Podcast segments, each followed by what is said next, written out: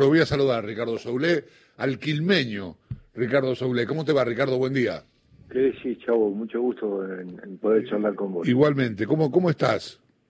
Bien, muy bien, muy contento por este reconocimiento que le están haciendo a la canción presente después de estos 50 años que transcurrieron tan rápidamente. Y, y bueno, tratando de disfrutar de una situación inusual. Eh, recuerdo cuando era chico, yo vivía en Don Bosco, provincia de Buenos Aires, y, me hablaban de ustedes, de Box Day, como, como vecinos. Ustedes empezaron por ahí, ¿no? En Quilmes, Bernal. yo soy de Quilmes, yo soy nacido en Quilmes, criado en Quilmes, y este y Rubén Basualto, el baterista, también. El que no es de esta zona es Willy Quiroga, que era de Río Cuarto, pero vivió muchísimos años acá en, en, las, en Verazategui sobre todo, y, y en los últimos, no sé, 30 años este, en Quilmes.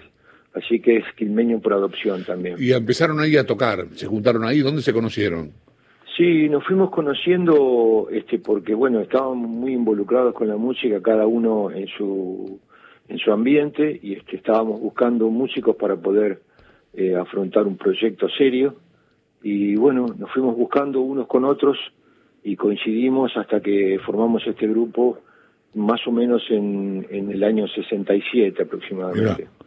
Eh, eh, Box Day. Sí, claro. Box Day que fue, es de lo mejor que se ha escuchado. la Biblia es una cosa, este, ¿cómo, cómo se les ocurre hacer la Biblia?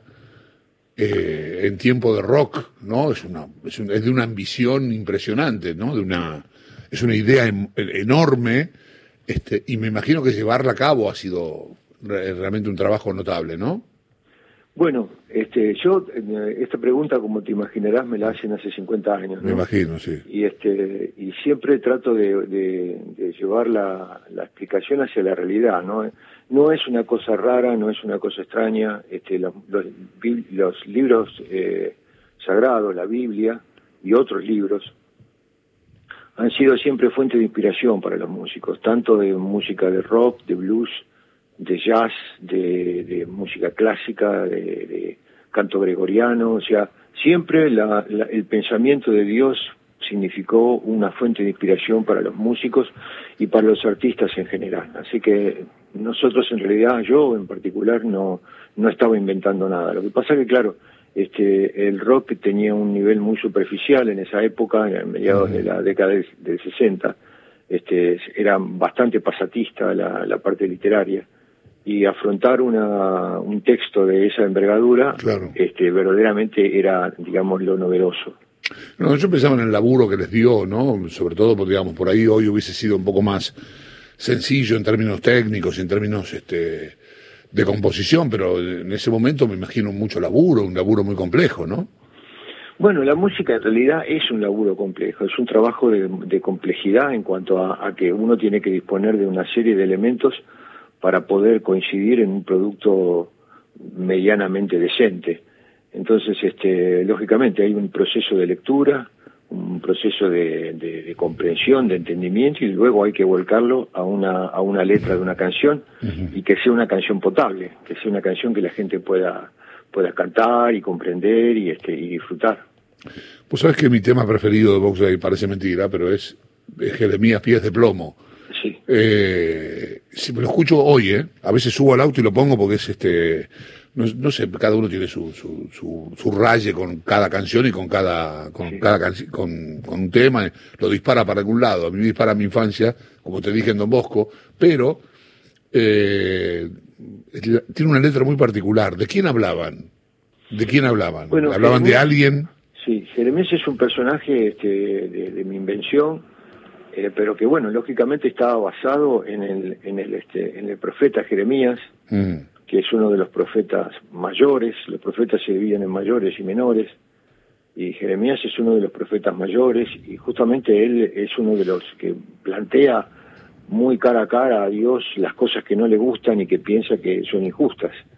Entonces es un personaje de muchísima fuerza, pero a su vez también está representando a, a, personas que nosotros fuimos conociendo durante nuestra la primera etapa de nuestra carrera también, que de alguna forma tenían un vínculo con este Jeremías, aún sin conocerlo a Jeremías. ¿no? ¿Cómo fue el día después de Box Day? ¿La pasaste mal? ¿Sufriste? Eh... En realidad no hay día después de Box Day, porque Box Day es una situación permanente en mi vida que no que no puedo de la cual no puedo alejarme ni, ni salir de la sombra del árbol de Box Day. Es una es una sombra tan alta que no importa en qué momento del día o de la noche esté, siempre me cobija. Entonces, este, la situación de vínculo que tengo con Boxey es una situación de... O sea, no hubo una situación, digamos, vos con los, con los muchachos, muchachos se terminó, fue maravilloso, pero cada uno por su lado, no fue así, no hubo, no existió esa situación. No, pero lo que pasa es que vos te referís al humano. Yo me estoy refiriendo a Box Day mm. como lo que es Box Day. Box Day ah, significa, tiene un significado en la historia de la música del rock nacional. Sin dudas, sí, sí, que, que, va, que sobrepasa, nos sobrepasa a nosotros como individuos. Nosotros como individuos tenemos límites. Yo en un momento voy a abandonar este mundo como toda la gente. Pero Box Day difícilmente haga eso porque va a quedar en la historia de la música del rock nacional. Entonces me refiero a eso. A votar, claro claro, tiene una trascendencia en la historia de la música que yo no puedo escaparme de eso. En ningún, momento de mi vida voy a poder escaparme de, ni se me ocurriría escaparme de la influencia de Boxley. Eh, Ricardo Horacio Marmurek te saluda. y, está ahí un poco este esto de celebrar 50 años de una canción que compusiste a los 17 años. Sí, sí, por eso es más es más de, de 50, porque yo ahora tengo 70. En realidad serán 53 años. Sí. Y ese, ese, eh, a ver, digamos, ah, pasa algo, ¿no? Porque no importa la versión, no importa si es un fogón, si es con banda, todo lo demás, sigue, si, uno no, no digo, vos, vos que sos una persona que piensa en la trascendencia de alguna manera, eh, ¿se puede llegar a, mensurar que uno hace una canción que tiene esa trascendencia? No, no, desde mi pequeñez es imposible. Yo soy un simple músico, un simple músico, un simple poeta que pretende este, plasmar sentimientos profundos en música y en, poesía, pero de ninguna manera uno puede prever la, trascendencia que tiene una obra. Eso lo supera uno totalmente, sobre todo por la naturaleza de las obras. Las obras no son, este, no están constituidas por materia, no son materiales. Las obras son intelectuales y eso hace de que tengan una trascendencia a través de los años que nos supere a nosotros. Entonces, ¿cómo yo voy a poder medir este, con mi pequeñez material a una cosa espiritual como la música. Mm, en ese sentido, hablas de tu, de tu pequeñez, eh, si se quiere, eh, pero hoy anda dando vueltas por ahí la, idea de, este documental, ¿no? De, sobre tu vida, el que hizo Néstor Rodríguez Correa. Ah, y, Y ahí también hay una mirada de trascendencia, ¿no? De, vigencia, de, paso por la vida que, que me imagino que debe ser eh, inconsciente, pero que cuando te la remarcan, sobre todo cuando estás haciendo una nota como ahora, eh, debes mirar de alguna manera eso. Sí, eh, yo tengo que reconocer que si hay algún mérito en la película, en, la película se llama Peregrino, si hay algún mérito en Peregrino, eso es totalmente un crédito de, de Correa, de Néstor Correa. Él es un artista, es un cineasta, este, él agarró la cámara y el lápiz y el papel y escribió un guion y, filmó y, compaginó y, concluyó con una obra de esa categoría. Yo lo único que hice fue actuar como, como yo, como mi familia, como mis hijos, como, como mi, lo hizo mi esposa Graciela, este, cada uno en su, en su rol este, cotidiano pero la, si el mérito verdadera, verdadero de esto es el de, el de Néstor, que lo puso en una película de no sé cuántos minutos dura, este, y que uno puede apreciarlo este, de una manera totalmente artística. Mm, ¿Cómo, ¿Cómo, fue? Porque no es, no es tu, digo, este es, este es tu cara y tu nombre, pero no es tu primera circunstancia con el cine. Eh, yo recuerdo Los Salvajes y tu, y tu presencia en pantalla, que era una cosa que, que metía miedo. ¿eh? Sí, también un personaje también muy muy este muy particular, un anacoreta este a ultranza que que bueno, de, alguna manera representa una parte de mi vida, sobre todo con la relación con la naturaleza. Este, yo soy un, hombre de, que tengo familia, tengo cinco hijos, estoy por cumplir eh, dentro de muy poquito 50 años de casado, así que de anacoreta no tengo nada, pero sí, este, claro. la, la, parte de la naturaleza, el vínculo que había con la, con la naturaleza, yo creo que está muy, muy relacionado con mi, vida real. Mm. Vos decías que presente también tiene algo de, de este tiempo que nos toca vivir.